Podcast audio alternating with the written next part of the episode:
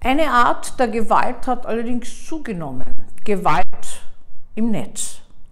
Die Cybergewalt hat massiv zugenommen und spielt alle Stückeln an Varianten, was man hier machen kann. Und es ist auch zu etwas gekommen, dass sich Online-Foren in so Art Imageboards bilden. Das sind so Diskussionsplattformen, wo man meist anonym, meist in einer Art Privatsprache sich unterhalten kann und die umfassen dann oftmals Gruppen und Einzelpersonen auch, die gegen etwas sind, also gegen Muslime, gegen Juden, gegen Frauen, gegen ich weiß nicht gegen was alles. Und hier kann man seinen Hass freien Lauf lassen noch. Leider. Sie wissen ja, wir haben also ein neues Gesetz, Hass im Netz verabschiedet und da wird jetzt massiv vorgegangen. Aber diese Imageboards, die sind schwer aufzufinden.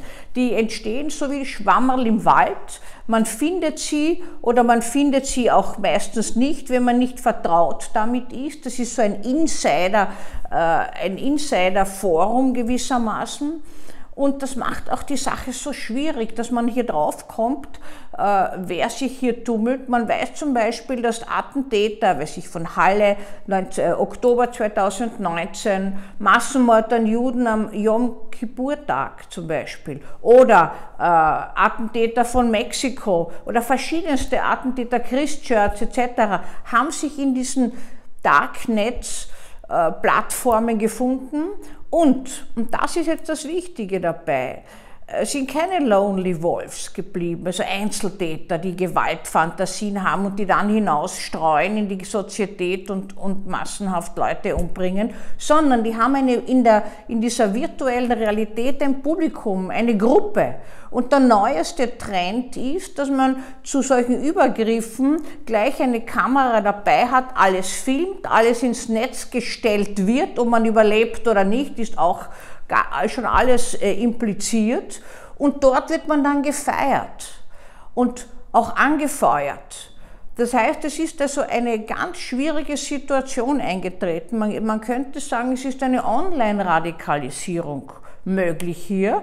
Man braucht gar nicht mehr mit Gruppierungen oder in Moscheen zusammentreffen. Man kann sich hier radikalisieren im Wohnzimmer äh, selbst, einfach mit einer virtuellen Gruppe. Das Problem ist, dass jeder anonym hier postet. Das Problem ist, dass also eine Art Privatsprache hier verwendet wird, die man gar nicht entschlüsseln kann, es sei denn, man schleust sich hier ein und wird vertraut mit dem.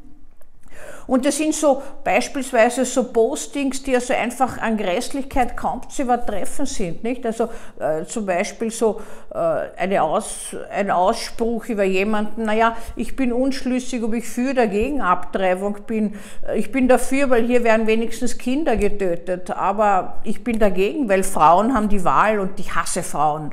Also allein schon diese Formulierungen zeigen, wie destruktiv das Ganze abläuft. Es wird immer wieder, äh, werden diese Plattformen vom Netz genommen. Ursprünglich wahrscheinlich und manche der Gründer, die sich dann wieder zurückgezogen haben, sagen das ja auch. Sie wollten eine, ein, eine, ein Internetboard schaffen, äh, um ein grenzenloses Erleben hier zu ermöglichen. Alles darf man sagen, alles darf man in Gedanken, in der Fantasie hier losspulen. Die Freiheit, mit der Freiheit können Menschen nicht umgehen muss ich leider sagen.